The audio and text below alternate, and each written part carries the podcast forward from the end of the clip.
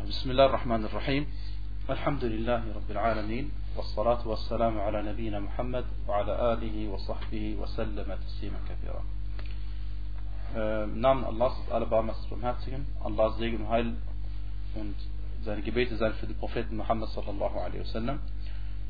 Beim letzten Mal haben wir ein Kapitel behandelt, es lautete, derjenige, der den Gelehrten und den Führern gehorcht, in denjenigen Dingen, die Allah subhanahu wa ta'ala äh, für erlaubt erklärt hat, halal erklärt hat, obwohl sie sie verbieten, äh, der hat sie zu Herren genommen.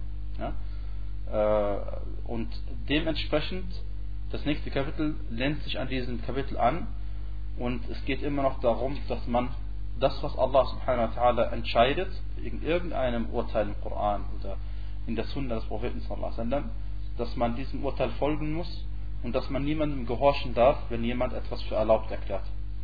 Äh, also auch wenn jemand dir, zu dir kommt und ein, ein Mufti sagt zu dir, diese Sache ist halal, obwohl du weißt, im Koran steht, das ist haram, dann, wenn du trotzdem das machst, was dieser Mufti dir gesagt hat, dann hast du ihn zu deinem Herrn genommen oder du hast ihn zu deinem Gott genommen und das ist eine Form von Aschirk.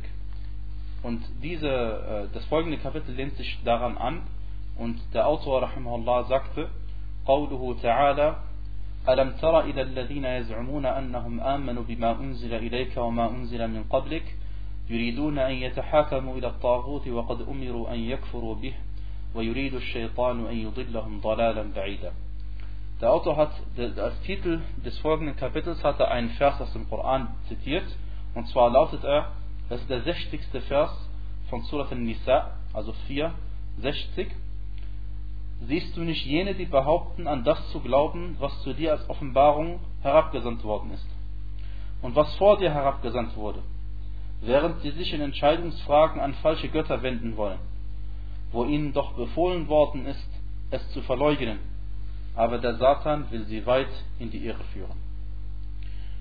Ähm, Allah subhanahu wa ta'ala in diesem Vers, Nisa, äh, verwundert er sich darüber, dass manche Leute behaupten zu sagen, sie behaupten äh, an den Koran zu glauben und trotzdem, wenn sie mit jemandem irgendein äh, ein Streitgespräch haben und sie eine Lösung suchen, jemand, der ihnen sagt, wer Recht hat von den beiden, dann gehen sie nicht zum Koran äh, oder zur Sunna des Propheten sallallahu alaihi wasallam, sondern sie gehen zu At-Tarut, äh, das sind hier die falschen Götter, Leute, denen sie praktisch glauben obwohl das, was sie sagen, im Widerspruch zu dem steht, was Allah im Koran gesagt hat, oder der Prophet sallallahu der Sunnah. Und äh, Allah subhanahu verwundert sich, er sagt, wie, kann jemand behaupten, an den Koran zu glauben und trotzdem, also handelt er nicht dementsprechend, was der Koran eben gesagt hat. Wo ihnen doch anbefohlen worden ist, ungläubig demjenigen gegenüber zu sein, äh, äh was dem Koran der Sunna widerspricht. Ja? Wo es genau also der Gegen, das Gegenteil eigentlich das Verlangte ist das, äh, die Sache ist einfach so, dass der Shaitan versucht, den Menschen weit, weit in die Irre zu führen. Und ähm, diese Verse äh, es, äh, gilt es jetzt äh, zu, zu verstehen. Ähm, Allah subhanahu wa ta'ala hat den Propheten Muhammad sallallahu wasallam gesandt mit Al-Kitab und Al-Hikmah. Und das Al-Kitab ist das Buch, das ist der Koran. Und Al-Hikmah ist die Weisheit und äh, praktisch die Weisheit ist dasjenige, was dir sagt, wann du welchen Vers im Koran anzuwenden hast. Wann, wie du welchen Vers aus dem Koran zu verstehen hast.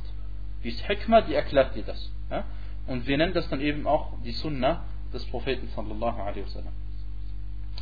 Äh, ja, Allah sagte, also siehst du nicht jene, die behaupten, an das zu glauben, was vor dir herabgesandt worden ist.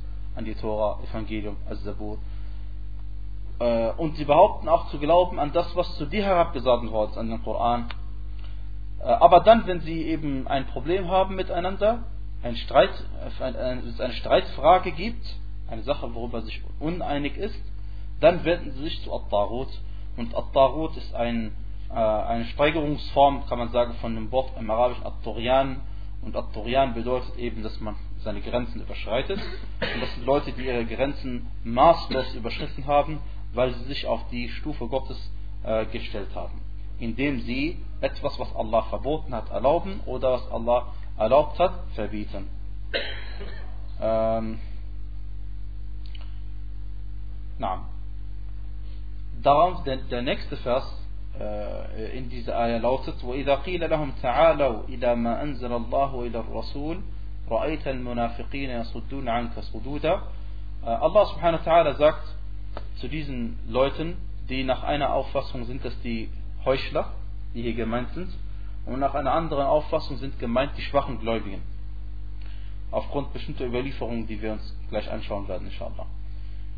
Wenn zu ihnen gesagt wird, kommt zu Allah und kommt zu seinem Gesandten, dass er entscheidet, was richtig ist und was falsch ist, dann siehst du, dass die Heuchler sich abwenden. Insofern ist es eine Eigenschaft der Heuchelei, und das ist klar, auch wenn hiermit gemeint sein sollten die schwachen Gläubigen, trotzdem sind das auch äh, sind das Leute mit Eigenschaften von Heuchlern. Weil die Eigenschaften eines Heuchlers ist, dass er nach außen hin etwas anderes sagt, als was er im Herzen hat. Ja. Ähm, und sie behaupten, sie sagen nach außen hin, sie behaupten gläubig zu sein, aber nach innen leider wenden sie sich dann nicht eben dem Koran des Sunna zu.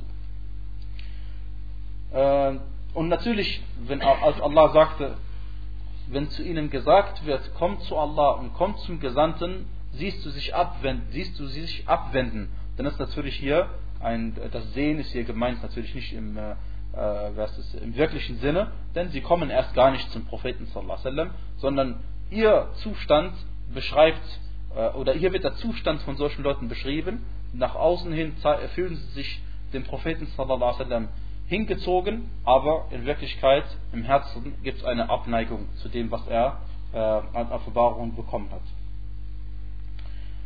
Ähm, und eben diese Aussage, Ra'ayt al-Munafiqin, siehst du die Heuchler sich abwenden, ist, äh, ist der Hinweis darauf, dass eben mit den Versen hier die Heuchler gemeint sind und nicht eben äh, gläubige Muslime. ähm, Allah subhanahu wa ta'ala sagte dann im folgenden Vers, فكيف إذا أصابتهم مصيبة بما قدمت أيديهم ثم جاءوك يحلفون بالله إن أردنا إلا إحسانا وتوفيقا Im darauf folgenden Vers sagte Allah subhanahu wa ta'ala, aber wie ist es, wenn sie ein Unglück trifft für das, was ihre Hände vorausgeschickt haben? Also irgendein Unglück, was Allah sie treffen lässt, aufgrund ihrer eigenen Taten. Also was ihre Hände vorausgeschickt haben, das heißt die Taten, die ihre Hände gemacht haben, und dann diese Taten, die warten auf sie im Yom al-Qiyamah. Ja? Äh, oder in diesseits eben. Und sie hierauf zu dir kommen und bei Allah schwören, wir wollten ja nur gut machen und Einklang herstellen. Wir wollten eigentlich zwischen diesen, weil es gibt einen Offenbarungsgrund zu dieser Geschichte, die wir uns gleich anschauen werden. Auf jeden Fall hatten zwei Leute eine, ein, ein, hatten eben ein Streitgespräch gehabt, die waren sich uneinig in einer bestimmten Sache. Und dann haben eben manche den Vorschlag gemacht, geht doch zu einem, äh, äh, geht doch zu einem Wahrsager. Und äh, das war ein Wahrsager, der unter den Juden immer gerichtet hatte. Und sie sagten, geht doch zu diesem Wahrsager hin und er möchte, wird dann zwischen euch Streit schlichten. Und nachdem Allah diese Verse abgesandt hat, haben sie eben gesagt, im Moment, äh, also nachdem sie erfahren haben, dass was sie gemacht haben falsch war, haben sie eben gesagt, wir wollten doch nur äh, den Streit schlichten zwischen diesen zwei Personen. Die hatten ein Problem, wollten das Problem lösen, mehr nicht. Aber das richtige Streit schlichten und das richtige Problem lösen, sodass Allah damit zufrieden ist, wird niemals sein, indem man sich einem Wahrsager zuwendet oder sich irgendjemand zuwendet, der keine Ahnung hat von dem, was Allah herabgesagt hat. Ähm, das Unglück, was sie trifft, könnte sein Armut, könnte sein eine Dürre, ja, könnte also äh, vieles, viele Möglichkeiten sein. Auf jeden Fall wenden sie sich dann, wenn sie ein Problem haben, dann kommen sie natürlich wieder zum Propheten sallallahu alaihi wasallam. Vorher haben sie sich von ihm äh, abgewendet oder abgewandt.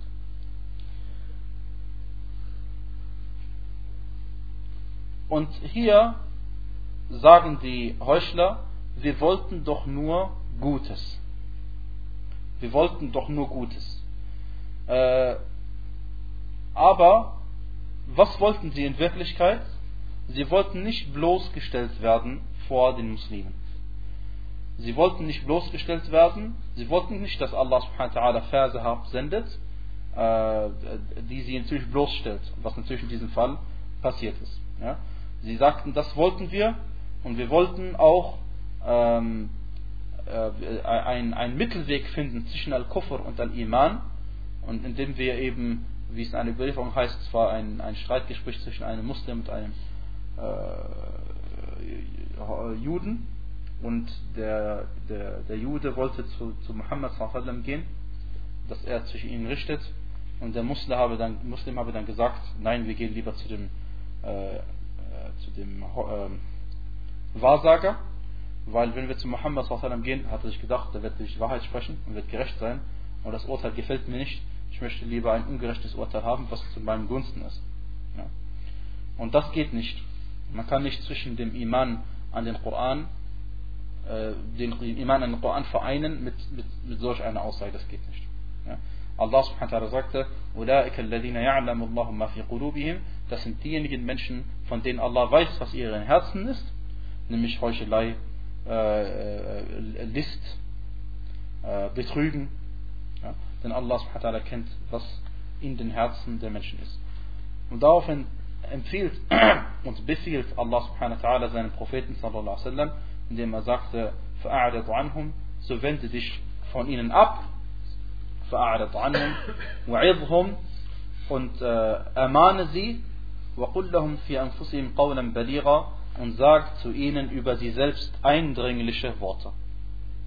Und sagt zu ihnen selbst äh, eindringliche Worte. Das ist ein Beweis dafür, dass wenn man Nasiha geben will an jemanden, wenn man jemandem einen Ratschlag geben möchte, soll man es ihm äh, unter vier Augen, vier Augen sagen und nicht indem man es vor anderen Leuten sagt. Denn wenn du vor anderen Leuten einen Ratschlag gibst, dann ist es meist eine Bloßstellung. Ja? Und dann praktisch erklärst du ja den anderen automatisch, was der Fall alles falsch gemacht hat, auch wenn du was Gutes beabsichtigst. Aber die Absicht alleine reicht nicht aus, äh, denn die, die Tat, damit Allah sie liebt und, von, und sie annimmt, muss im Einklang sein mit dem, was der Prophet gemacht hat. Und hier sagt eben Allah subhanahu und sagt zu ihnen, zu ihnen nur, nicht zu anderen, nicht vor anderen, über sie selbst eindringliche Worte. Und äh, ansonsten wende dich von ihnen ab und äh, ermahne sie und mache ihnen Angst mit diesen Worten, auf dass sie eben sich Allah subhanahu wa ta'ala wieder reuvoll äh, zuwenden werden. Wenn man auf jemanden äh, Einfluss haben möchte, wenn man jemandem etwas sagen möchte, Worte sagen möchte, die etwas äh, bei ihm bewirken sollen, dann muss das auch auf die entsprechende Art und Weise geschehen. Und deswegen hat der Prophet sallallahu alaihi wasallam wenn er den Leuten etwas mitteilen wollte, ihnen Angst machen wollte und ihnen etwas erzählen wollte vom Jenseits, hat er während der Predigt, also der Khutbah, im Jum'a oder anderswo, hat er, während er die Khutbah gehalten hat, hat er seine Stimme, hat er sie sehr laut erhoben und hat sehr laut die Khutbah gehalten. Und äh, so laut, dass sogar seine Augen vor Wut rot geworden sind. Ja? Und selbst ist er wütend geworden und man hat ihn beschrieben, als würde er eine Armee warnen davor, dass der Feind eben äh, jetzt gleich auf sie losstürmen wird. Ja? Ganz im Gegensatz zu dem, was wir eigentlich heutzutage gewohnt sind von vielen Predigten, die ganz ruhig gehalten werden, äh, so dass es für uns ungewohnt ist, wenn wir eine Khutbah halten, äh, halten oder erst hören äh, von einem Imam, der eben sehr laut spricht, sodass man fast denkt, man fliegen einem die Ohren weg. Ja? Aber das ist die Art und Weise, wie der Prophet sallallahu alaihi wasallam die Khutbah gehalten hat. Und nur so, äh, oder das ist mit Sicherheit die beste Art und Weise, wie man eine Khutbah hält, sonst hätte er es nicht äh, so gemacht. Ja. Ebenso, dass man Worte auswählt, nicht nur die Stimme spielt eine Rolle, äh, sondern auch natürlich, dass man die Worte auswählt, die zu dem Thema direkt passen und dass man nicht eben um das Thema äh, herumredet, sondern klare Worte spricht und sich kurz fasst, dass die Leute genau wissen, worum es geht und äh, nicht, dass äh, man auf Arabisch sagt man nicht, dass äh, also die, die letzten Worte, die man spricht, die ersten Worte einen vergessen lassen, was der Khatib am Anfang gesagt hat. Ja? Weil je länger eine Predigt dauert, desto eher vergisst man das, was er am Anfang gesagt hat, logischerweise. Dann, dass man möglichst klar spricht und Hocharabisch spricht oder in der Sprache spricht eben, die die Leute verstehen können. Und das ist meistens die Hochsprache in jeder Sprache äh, und nicht eben ein Dialekt, den manche verstehen und manche andere eben nicht verstehen. Ähm, Sheikh al-Islam ibn Taymiyyah rahimahullah ta'ala sagte, die Ayat, die wir gerade eben gehört haben, treffen äh, wunderbar auf die Leute zu, die äh, die Eigenschaften Allahs im Koran verfälschen oder uminterpretieren. Denn sie sagen, wir glauben an Allah und wir glauben an den Gesandten, aber wenn zu ihnen gesagt wird, glaubt doch an das, was hier drin steht im Koran und glaubt doch an das, was der Prophet sallam, euch mitgeteilt hat, dann wenden sie sich davon ab und sagen, wir glauben aber lieber dem Gelehrten so und so und wir glauben lieber dem Gelehrten so und so und dem Sheikh so und so und weiß nicht was. Und auch sie sagen, in Wirklichkeit wollen wir nur Gutes und wir möchten eben zwei Dinge miteinander vereinen. Das, was überliefert worden ist, zusammen mit dem, was unser Verstand sagt. Der zweite Vers, den wir in diesem Kapitel anschauen möchten, ist die Aussage Allahs subhanahu wa ta'ala.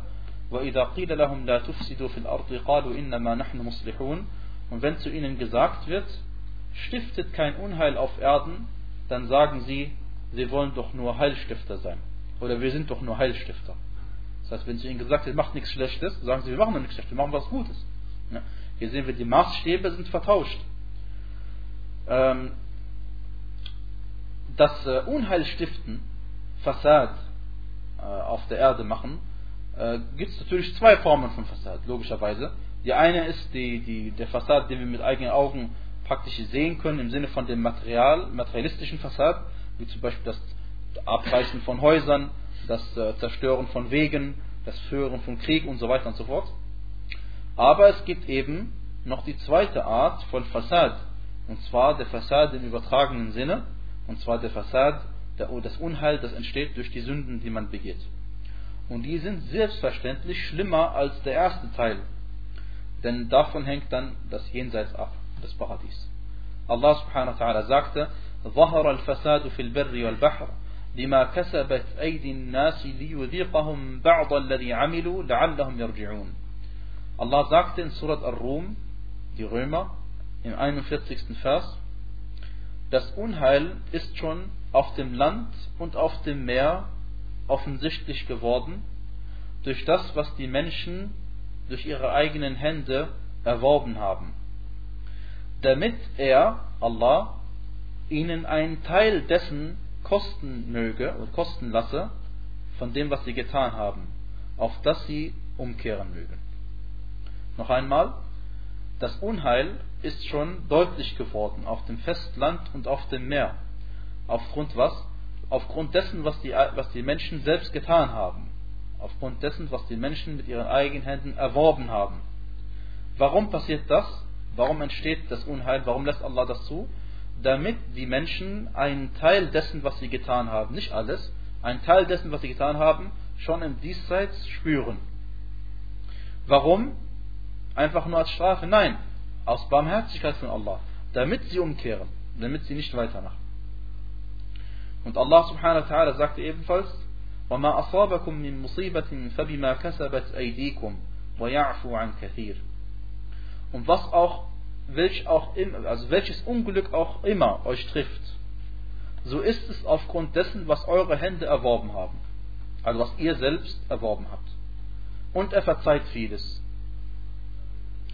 Also Allah subhanahu wa ta'ala äh, zieht den Menschen oder bestraft den Menschen nicht in diesem Leben durch alle Dinge, die er getan hat, sondern nur durch einen Teil, damit er aufhört. Denn wenn er aufhört, Allah wird ihm vergeben und dem Rest auch vergeben. Ähnlich ist der, der folgende Vers. Der Autor sagte, وَقَوْلُهُ وَلَا تُفْسِدُوا فِي الْأَرْضِ بَعْدَ إِصْلَاحِهَا Und stiftet kein Unheil auf der Erde, nachdem sie in Ordnung gebracht worden ist. Und die größte Form, wie man Unheil stiftet auf der Erde, ist Al-Kufr, logischerweise. Der Kufr, durch das, wenn man Kufr verbreitet, zieht man die Menschen mit sich in die Hölle. Das ist das Schlimmste, was einem passieren kann. Und das ist das Schlimmste, was man auf der Erde verbreiten kann. Ähm, und noch schlimmer ist es ja, nachdem, Unheil, nachdem die Ordnung gebracht worden ist. Also es war vorher Unordnung, jetzt wird Ordnung gemacht das Unheil beseitigt und jetzt kommst du und machst das, das, das, die, die, Ordnung wieder weg. Ja? Das ist noch schlimmer, als wenn vorher schon gar keine Ordnung geherrscht hätte. Ähm, was hat das mit dem Thema zu tun? Was haben diese Verse mit dem Thema zu tun? Ganz einfach, nicht gemäß dem zu urteilen, was Allah subhanahu wa ta'ala aufgesandt hat, ist Fassad, ist Unheil. Und verbreitet Ungerechtigkeit und verbreitet, äh, wie gesagt, äh, Unheil unter den Leuten. Und nach dem zu richten und nach dem zu urteilen und nach dem zu handeln, was Allah subhanahu wa ta'ala abgesandt hat, das bedeutet Heilstiften. Das bedeutet, das Gute zu verbreiten. Der nächste Vers, Allah subhanahu wa ta'ala sagte, أفحكم الجاهلية يبغون ومن أحسن من الله حكما لقوم يوقنون Allah sagt in Surah Al-Ma'idah im 50. Vers Begehren sie etwa das Urteil der Jahiliyyah? Wer kann denn besser walten als Allah für Leute, die überzeugt sind? Begehren sie etwa das Urteil der Jahiliyyah? Möchten sie etwa nach den Regeln der Jahiliyyah leben? Und die Regeln des Islam, die, die eben heilstiftend waren, äh, nicht mehr haben? Wollen sie lieber die Regeln des, äh, des äh, Unheilstiftens? Wer kann aber ähm, besser walten, urteilen als Allah für Leute, für Leute, die überzeugt sind von, vom Koran und von dem, was Allah hat.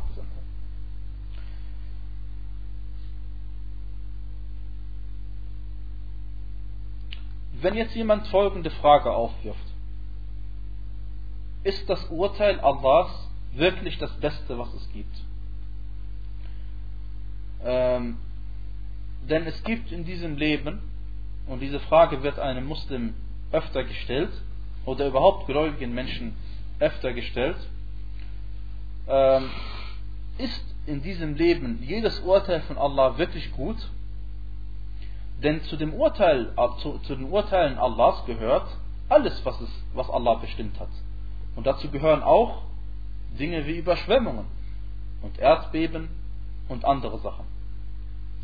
Äh, was ist denn daran wirklich gut an diesem Urteil, wie Allah es eben beschrieben hat? Allah sagt, وَمَنْ أَحْسَنُ مِنَ اللَّهِ حُكْمًا wer, äh, wer urteilt besser als Allah? Oder welches Urteil ist schöner als das Urteil Allahs? Oder wer waltet besser als Allah? Ja? Äh, die Frage, die Antwort ist ganz einfach, ähm, dass äh, Allah subhanahu wa ta'ala, weil er der Allwissende ist und der Allweise ist, äh, gucken wir nicht nur auf die Tat selbst, sondern wir gucken auf das Ergebnis dieser Tat. Und zwar kann es zwar sein, dass Allah subhanahu wa ta'ala äh, durch manche Katastrophen bestimmte Menschen prüft, aber es ist wiederum etwas sehr Gutes für die Menschen, zum Beispiel die danach kommen. Und die Menschen, die getroffen worden sind, wurden ja auch nicht ungerecht behandelt. Und Allah subhanahu wa ta'ala sagte eben, eben klar und deutlich im Koran, erklärt er uns die Geschichten über die Kinder Israels, damit sie ein äh, mahnendes Beispiel sind für uns. Und wir sind später, wir sind, oder wir leben nach ihnen, mehrere Jahre danach. Ähm, und Allah sagte, فَجَعَلْنَاهَا also er spricht über, über äh, ein Volk, dessen Leute Allah subhanahu wa ta'ala zu Affen umgewandelt hat. فجعلناها نكالا لما بين يديها وما خلفها وموعظة للمتقين.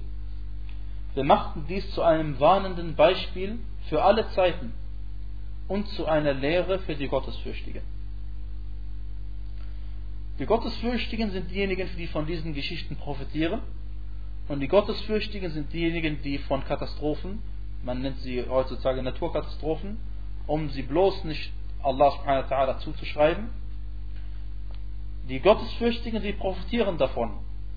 Und sie wissen ganz genau, dass jeder Mensch, der durch irgendeine Katastrophe umgekommen ist, nicht ungerecht behandelt wird, war ein Gläubiger und ist ertrunken, gilt er bei Allah subhanahu als Shahid.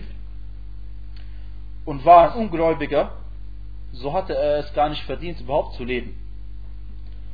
Insofern, wem hat Allah subhanahu wa ungerecht getan? Im Gegenteil, er hat ihm viel mehr gegeben. Er hat ihm die, Jahreszeit, die, die, die, die, die ganze Zeit äh, das Essen und Trinken gegeben, auf was ihm eigentlich gar nicht zusteht. Also hat er sich überhaupt nicht zu beschweren. Ähm, insofern, liebe Geschwister, diese Sachen kann man nur beweisen und erklären, wenn man natürlich an Al-Akhirah glaubt, an das Jenseits glaubt. Aber wenn jemand nicht an das Jenseits glaubt, dann wird für ihn natürlich alles, was auf diesem Leben passiert, an Katastrophen, für immer ein Rätsel bleiben. Äh, Abdullah ibn Amr, über ihn wird überliefert, dass der Gesandte Allah sallallahu alaihi wasallam sagte, لا يؤمن أحدكم حتى يكون هواه تبعا لما جئت به. Niemand von euch glaubt, niemand von euch ist wirklich gläubig, bis seine Neigung, seine innere Neigung, demjenigen folgt, dem ich, mit dem ich entsandt worden bin oder mit das, was ich überbracht, überbracht habe. Das heißt, deine innere Seele und dein innerer Nafs, deine innere Neigung, sie muss immer im Einklang sein mit dem, was der Prophet sallam sagt. Dann bist du vollkommen gläubig. Aber wenn du ein Urteil hörst von Allah subhanahu wa ta'ala und es gefällt dir nicht so sehr, dann musst du wissen, dass deine Seele noch nicht auf dem richtigen Weg ist. Äh, diese Überlieferung äh, ist nicht authentisch, daif, aber wie gesagt, die Bedeutung ist klar und deutlich, also bei, äh, auch vernünftig und richtig, weil der gläubige Mensch, er ist mit allem einverstanden, was Allah subhanahu sagt. Und äh, er verabscheut nichts von dem, was Allah sagt. Ja? Und deswegen ist völlig klar, dass wenn man ein vollkommener Gläubiger sein will, dann muss natürlich immer das, was man gerne hat, muss übereinstimmen mit dem, was Allah mag. Und was man verabscheut, muss übereinstimmen mit dem, was Allah subhanahu wa ta'ala auch verabscheut. Ähm, aus dem, was jetzt, also, äh, aus dem, was wir erwähnt haben, können wir Folgendes sagen, zusammenfassen. Wenn jemand glaubt, dass es andere Urteile, andere Gesetze gibt, die genauso gut sind wie das Gesetz Allahs oder sogar besser sind als das Gesetz Allahs oder glaubt, dass man jemanden anderes zum Richter nehmen darf, außer das, äh, das Gesetz Allahs, diese Person ist Kafir. Unter Übereinkunft der Muslime, und darüber gibt es überhaupt keinen Zweifel.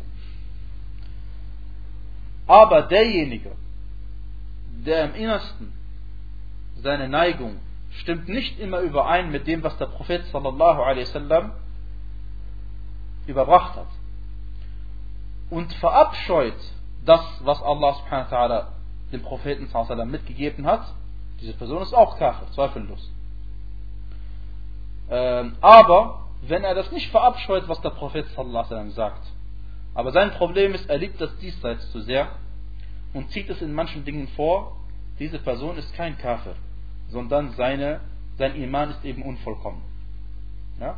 Und das ist der Mittelweg, äh, der Weg der von Ahl Sunnah al-Jama'a, Alhamdulillah.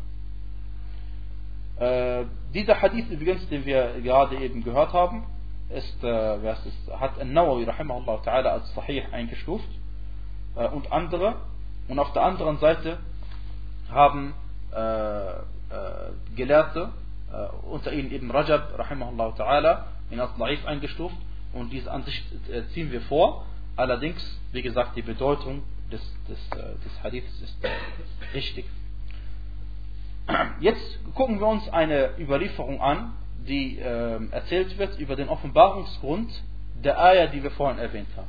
Allah subhanahu wa ta'ala hat sich gewundert darüber, wie jemand, wenn er sich streitet oder eine, sich in einer Sache uneinig ist mit jemand anderes, wie kann er sich einem anderen Gesetz außer Allah zuwenden? Wie kann er zu jemandem anderen gehen als zum Koran und zur Sunna? Äh, darüber ist folgendes überliefert. Ich lese mal auf Arabisch vor, erstmal und dann auf Deutsch. كان بين رجل من المنافقين ورجل من اليهود خصومة فقال اليهودي نتحاكم إلى محمد عرف أنه لا يأخذ الرشوة. وقال المنافق نتحاكم إلى اليهود لعلمه أنهم يأخذون الرشوة. فاتفقا أن يأتي كاهنا في جهينة فيتحاكم إليه فنزلت ألم تر إلى الذين يزعمون الآية. Und zwar, was ich eben auch vorhin gesagt habe, ein Heuchler und ein Jude, die hatten einen Streit. Daraufhin sagte der Jude, lass uns zu Muhammad gehen, denn er wusste, dass dieser kein, Bestechung, äh, kein Bestechungsgeld annimmt. Und der Heuchler sagte, lass uns lieber zum Juden gehen, zu den Juden gehen. Weil er wusste, dass diese eben Bestechungsgelder annehmen werden. Daraufhin haben sie sich geeinigt, dass sie zu Johaina gehen, äh, Entschuldigung, zu einem Wahrsager gehen, in einer Ortschaft namens Johaina, und dass sie ihn eben entscheiden lassen werden. Und daraufhin hat Allah subhanahu wa ta'ala diesen Vers abgesandt. Und diese Überlieferung ist Sahih und Maqtu' bei At-Tabari, das heißt, die ist authentisch überliefert, äh, äh, geht auf einen Tabi'i zurück, aber eben nicht über einen Sahabi und auch nicht über den Propheten sallallahu alaihi wa ala alihi wa sallam. Ähm, übrigens, die Sache mit dem Bestechungsgeld, weil das hier erwähnt wird, manche Leute verstehen das falsch. Äh, Bestechungsgeld in der Definition bedeutet, dass du jemandem Geld gibst und dadurch das Recht einer anderen Person wegnimmst oder, das heißt, du bekommst dann das Recht, was dem anderen eigentlich zusteht, oder du bezahlst Geld, damit die andere Person einfach ihr Recht nicht bekommt. Eins von den beiden. Das bedeutet Bestechungsgeld. Ja? Beispiel dafür, du bestichst einen Richter, dass er dir dieses Grundstück zuschreibt. Das wäre bestimmt, weil das Recht gehört ihm und du bekommst es jetzt. Das ist Unrecht. Oder du gibst einem Richter Geld, Hauptsache damit er das Grundstück nicht bekommt. Das nennt man Bestechungsgeld. Aber wenn jemand ihm gehört, das Grundstück, und er würde es nicht anders zurückbekommen, außer wenn er dem, derjenigen Person, zum Beispiel einem Notar, er will einfach aus Ungerechtigkeit ihm das nicht geben. Er will, drückt ihm aber 100 Euro in die Hand und dann bekommt er das, sein Grundstück, was, er, was ihm auch gehört. Das nennt man kein Bestechungsgeld, sondern ist haram für die Person, die es annimmt, aber für einen selbst überhaupt nicht, weil man hat ja, äh, das, äh, das ist, weil es ja einem gehört, äh, und deswegen hat das mit Bestechung gar nichts zu tun. Äh, na, dann äh, gehen wir weiter. Ich lese wieder die Überlieferung vor. وقيل نزلت في رجلين اختصما فقال أحدهما نترافع إلى النبي صلى الله عليه وسلم وقال الآخر إلى كعب بن الأشرف ثم ترافع إلى عمر فذكر له أحدهما القصة فقال, فقال للذي لم يرضى برسول الله صلى الله عليه وسلم أكذلك قال نعم فضربه بالسيف فقتله Es wird auch erzählt, äh, die Überlieferung habe ich aber nicht gefunden, muss ich sagen. Also, ja, weiß nicht, ob sie authentisch ist, Allahu Alam. Es wird erzählt, aber ich erwähne es, weil der Autor eben den, den Titel reingeschrieben hat. Äh, es wird erzählt, dass diese Vers, dieser Vers herabgesandt worden ist in Bezug auf zwei Leute, die sich miteinander gestritten haben. Dann sagte der eine, lass uns zu Muhammad sallallahu alaihi wasallam gehen, er soll entscheiden. Und der andere sagte, lass uns lieber zu Ka'ab ibn al-Ashraf gehen. Das war der jüdische Gelehrter. Darauf, daraufhin haben sich dann geeinigt, zu Umar ibn Khattab zu gehen. Äh, da haben sich geeinigt, zu Umar zu gehen. Und dann hat der eine von den beiden ihm erzählt, eben was, äh, warum sie ausgerechnet zu ihm gehen, dass sie vorher zum Propheten gehen wollten. Der andere sagt, gehen wir zu ibn Ashraf. Und dann hat Umar radiallahu anhu gesagt zu demjenigen, der nicht zum Gesandten sallallahu alaihi wasallam gehen wollte, hat es gesagt, stimmt es? Also wolltest du wirklich nicht zum Gesandten Allah sallallahu gehen? Dann sagt er ja, auch wenn er, auch er Umar al-Khattab sein Schwert rausgezogen hat, ihn den Kopf abgeschlagen. Äh, bei äh, es, ist, es gibt eine Überlieferung über Abdullah ibn Abbas, und Ibn Hajar rahimahullah sagte, dass der Isnad also Jayyid ist, also authentisch ist. Und zwar über Abu Burda al-Aslami radiallahu anhu, dass dieser Vers eben herabgesandt worden ist in Bezug auf ähm, einen jüdischen, äh, Entschuldigung, einen, einen Wahrsager, wie ich am Anfang gesagt habe, der zwischen den Juden geurteilt hat. Ja? Also der, der, von dem Teil können wir ausgehen, dass authentisch ist, weil das eben die Aussage ist von Abdullah ibn Abbas. Und ebenfalls ist es überliefert, äh, oder diese, diese Überlieferung befindet sich bei äh, äh, Ibn Abi Hatim in seinem Tafsir.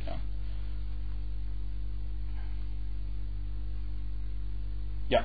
Äh, und diese Geschichte von Umar, natürlich weist darauf hin, dass wenn jemand nicht mit dem einverstanden ist, was Allah herabgesandt hat, nicht damit zufrieden ist, dass natürlich kein Muslim ist. Und das ist auch zweifellos der Fall.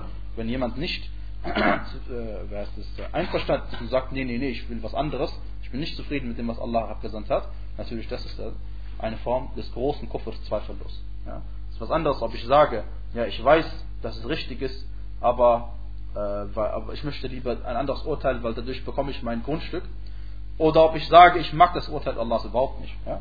Ich verabscheue es. Das sind zwei verschiedene äh, Paar äh, so, jetzt würde ich sagen, machen wir eine kurze Pause, zwei Minuten, und dann machen wir weiter. Barakallah. Bismillah, Alhamdulillah, wassalatu wassalamu ala Rasulillah. Babun, man jahada shay'an min al-asma'i was sifat. Äh, folgendes Kapitel.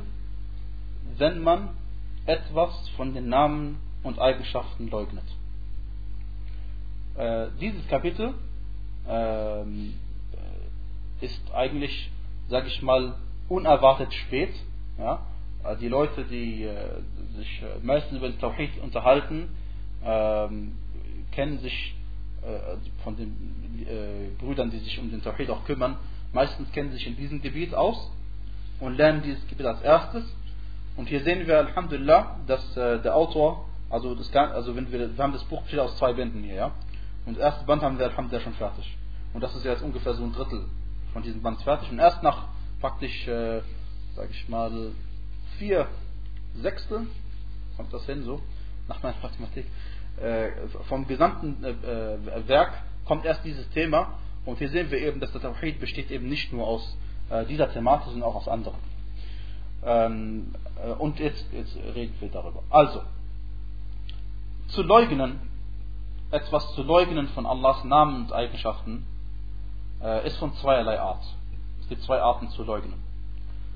Die erste Art zu leugnen ist, dass man sagt, äh, diese Eigenschaft, die Allah über sich erwähnt hat, äh, die ist nicht, äh, das stimmt nicht. Wir schreiben das Allah nicht zu. Und er glaubt, dass das nicht richtig ist. Allah subhanahu wa ta'ala zum Beispiel ähm, erschafft aus nichts etwas. Er sagte äh, über, wie heißt es, den Menschen, dass er nichts war, bevor er ihn erschaffen hat. وَلَمْ تَكُ شَيْئًا Der Mensch war gar nichts, aus nichts, ja? Und danach hat Allah ihn erschaffen, aus dem Nichts. Und man sagt, nee, das stimmt nicht. Allah kann nicht aus dem Nichts erschaffen. Wer so etwas sagt, das ist zweifellos Kufr. Das ist zweifellos Kufr. Wer also sagt, irgendein Name von den Namen Allahs, das ist nicht Allahs Name. Und man sagt, Allah ist Ar-Rahman, nee, ist doch nicht Ar-Rahman. Oder Allah ist As-Sami' Al-Alim im Koran. Man sagt, nein, nein, er ist nicht As-Sami' oder er ist nicht Al-Alim. Oder irgendeine Eigenschaft, die Allah subhanahu wa ta'ala im Koran und der Sunna erwähnt hat, wer das leugnet, das ist Kufr, zweifellos. Oder wenn jemand im Koran liest, äh, zum Beispiel, ähm, Allahs Hand ist über ihren Händen. Und man sagt, Allah hat keine Hand, das ist Kufr. Allah hat es im Koran erwähnt. Oder wenn man im Koran liest, Allah subhanahu wa ta'ala hat sich über den Thron erhoben. Und man sagt, nein, Allah hat sich nicht über den Thron erhoben. Also einfach verneint, sagt, nein, es ist nicht so, das ist Kufr. Oder wenn man im Koran liest, äh, äh, dass ähm, äh, Nuh a.s. vor den Augen Allahs die das Schiff gebaut hat. Ja? Also Allah hat ihn beobachtet, während Nuh das Schiff gebaut hat und Allah hat ihm die Anweisung, wie muss das Schiff so und so und so bauen. Wer sagt, Allah hat keine Augen, das ist Kufr. Und dies alles durch Übereinkunft der muslimischen Gelehrten. darüber gibt es keinen Zweifel, auch nicht, über, auch nicht bei verschiedenen Sekten oder irgendetwas. Ja? Weil diese Person, die so etwas sagt, die sagt praktisch, das, was Allah gesagt hat, ist falsch. Oder das, was der Prophet sallallahu alaihi gesagt hat, ist falsch. Und wenn man so etwas sagt, ist man aus dem Islam ausgetreten. Die zweite Form der Leugnung, die weit verbreitet ist, nennt man Inkaru Ta'wil. Das erste war Inkaru Takdib. Das zweite ist jetzt Inkaru Ta'wil. Das bedeutet, dass man äh, eigentlich auch leugnet, aber man sagt, äh, es bedeutet etwas anderes. Man sagt, ja, das stimmt zwar, es steht zwar da, dass Allah sich über seinen Thron erhoben hat, nachdem er die sieben Himmel und Erden erschaffen hat, aber äh, gemeint ist, dass er seinen Thron eingenommen hat, dass er über den Thron herrscht Und es bedeutet nicht, dass er sich darüber erhoben hat. Wenn man so etwas sagt, das heißt, wenn man die Aussage Allahs uminterpretiert, da steht etwas, aber man sagt, gemeint ist etwas anderes. Über das sagte Imam al-Shafi'i, das sind die Irregehenden. Das sind die Irregehenden. Wenn jemand etwas uminterpretiert von den Aussagen Allahs allgemein, ohne es zu beweisen, das sind die Irregehenden. Wenn man so etwas tut, eine Eigenschaft Allahs oder einen Namen Allahs uminterpretiert, entweder hat man eine Basis, eine Grundlage, einen Beweis aus der arabischen Sprache oder man hat keinen. Wenn man einen Beweis hat aus der arabischen Sprache, dass man diese Eigenschaft bezogen auf einen Menschen eigentlich auch so und so verstehen kann, dann ist natürlich es keine Form des großen Kuffer. Aber wenn die Sache nicht einmal aus der Sprache ableitbar ist, dann ist es selbstverständlich eine große Form des Kuffer. Beispiel äh, für, für, für das zweite jetzt. Wenn jemand also sagt, äh, die Aussage Allahs, Bi a'yunina, ähm, gucken wir uns mal an, so, Surat al-Qamar, 14. Vers.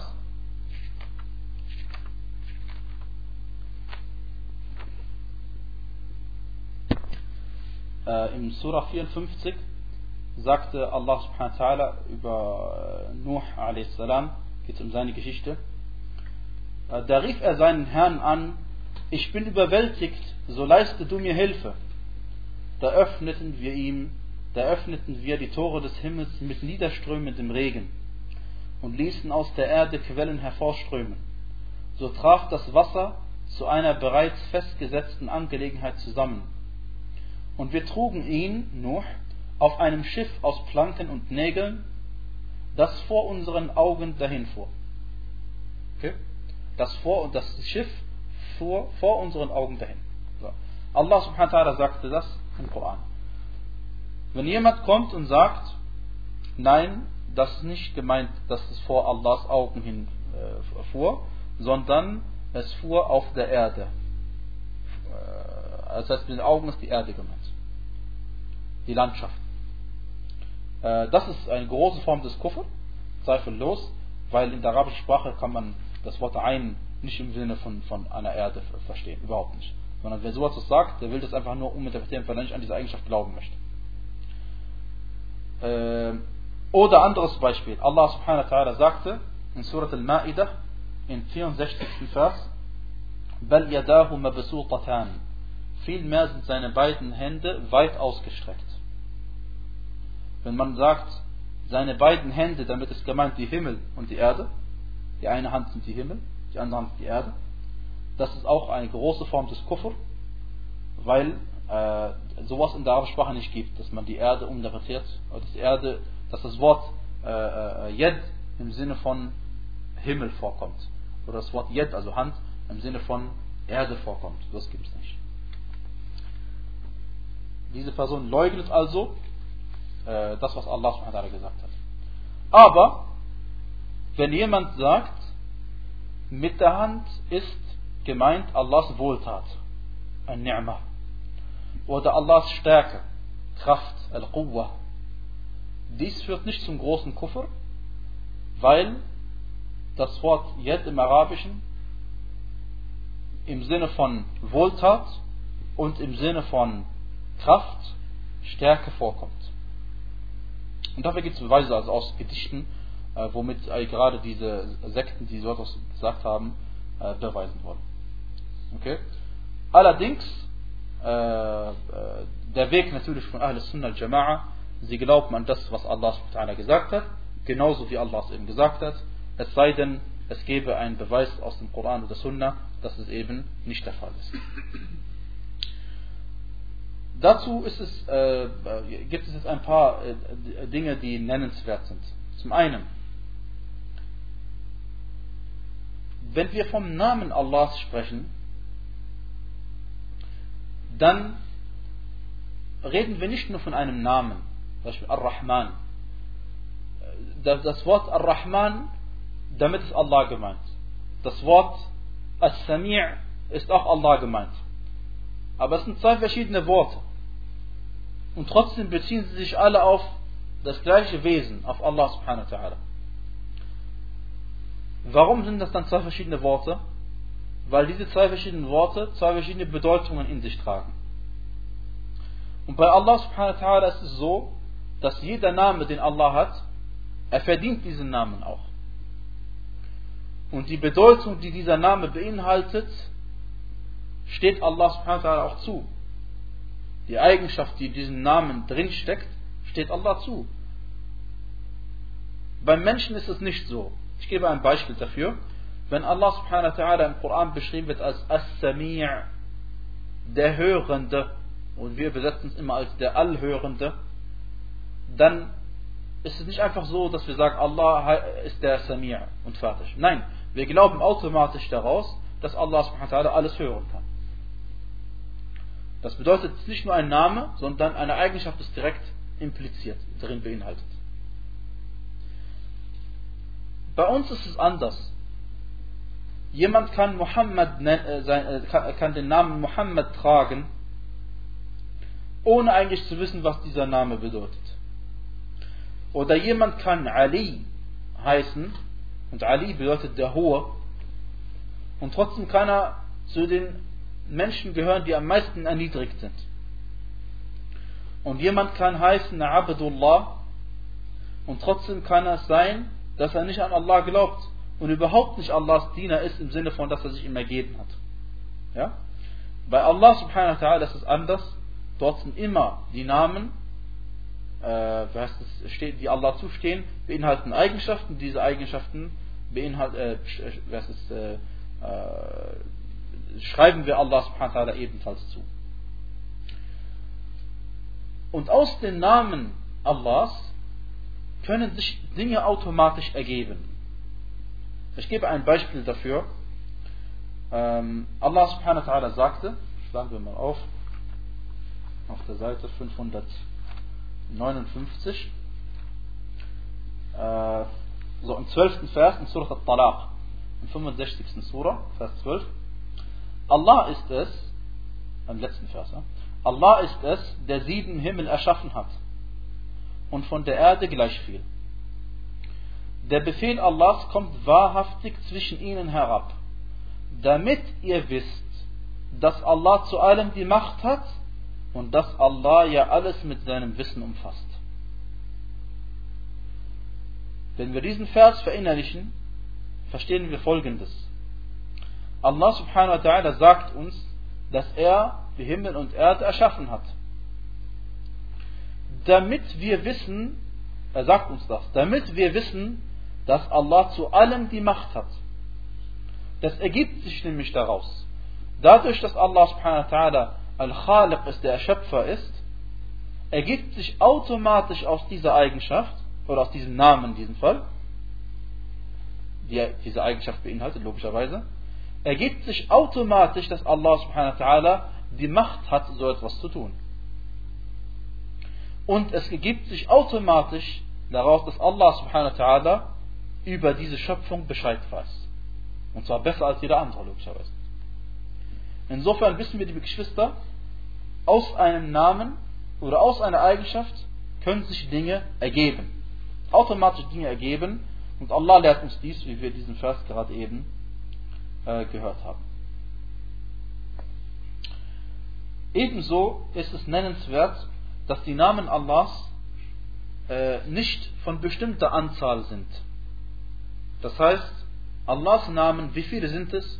Nur, weiß, nur Allah weiß das, wie viele Namen es sind. Und der Beweis dafür ist die Aussage des Propheten sallallahu alaihi wasallam im Hadith von Abdullah ibn Mas'ud radiallahu anhu ardah. Er sagte, Allahumma, ein Dua, den der Prophet sallallahu gesprochen hat, Allahumma inni abduk wa abdik. O Allah, ich bin dein Diener. Und ich bin der Sohn deines Dieners. Und ich bin der Sohn deiner Dienerin. Und in diesem langen Dua, also nicht so lang, aber in diesem Dua, äh, heißt es dann am Ende, As'aluka bikulli ismin huwa lak. Ich bitte dich bei jedem Namen, der dir gehört. Das ist eine Form von Tawassul, das darf man machen mit dem Namen Allahs Eigenschaften, darf man Tawassul machen ich bitte dich bei jedem Namen, der dir gehört, nafsak, den du selbst erwähnt hast. Au anzaltahu fi kitabik, oder den du im Koran, in deinem Buch herabgesandt hast. Au allamtahu ahadan min khalqik, oder den du irgendjemandem von deiner Schöpfung beigebracht hast. Au ista'tharta bihi fi ilmi al-ghayb indak, oder, ich bitte dich auch bei jedem Namen, den du im Wissen des Verborgenen, in deinem verborgenen Wissen bei dir bevorzugt hast. Also die niemand weiß außer du, außer dir. Und das, was Allah subhanahu ta'ala im Verborgenen bevorzugt hat, das kann niemand wissen, weil es eben Teil des Verborgenen ist. Insofern sind die Namen Allahs mehr als diejenigen, die wir kennen. Der Hadith des Propheten sallallahu alaihi wasallam, Inna lillahi tis'atan wa tis'in asman, Inna lillahi tis'atan wa tis'in asman, Man ahsaha dakhala al-Jannah, Allah hat 99 Namen, wer sie auswendig kennt, wird ins Paradies eingehen. Dieser Hadith ist ebenfalls sahih und bekannt, aber dieser Hadith bedeutet nicht, dass es nur 99 Namen sind.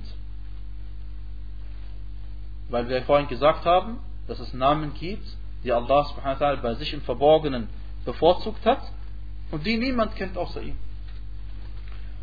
Sondern gemeint ist, es gibt von den Namen Allahs 99 Stück, wer sie kennt, wird ins Paradies eingehen.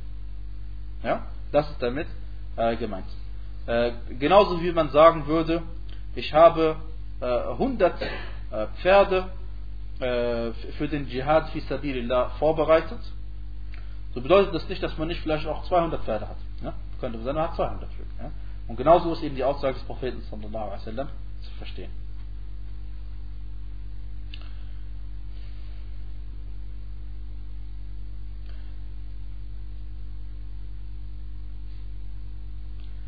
Des Weiteren, liebe Geschwister, wenn wir von den Namen Allahs sprechen, was, was ist mit den Namen gemeint?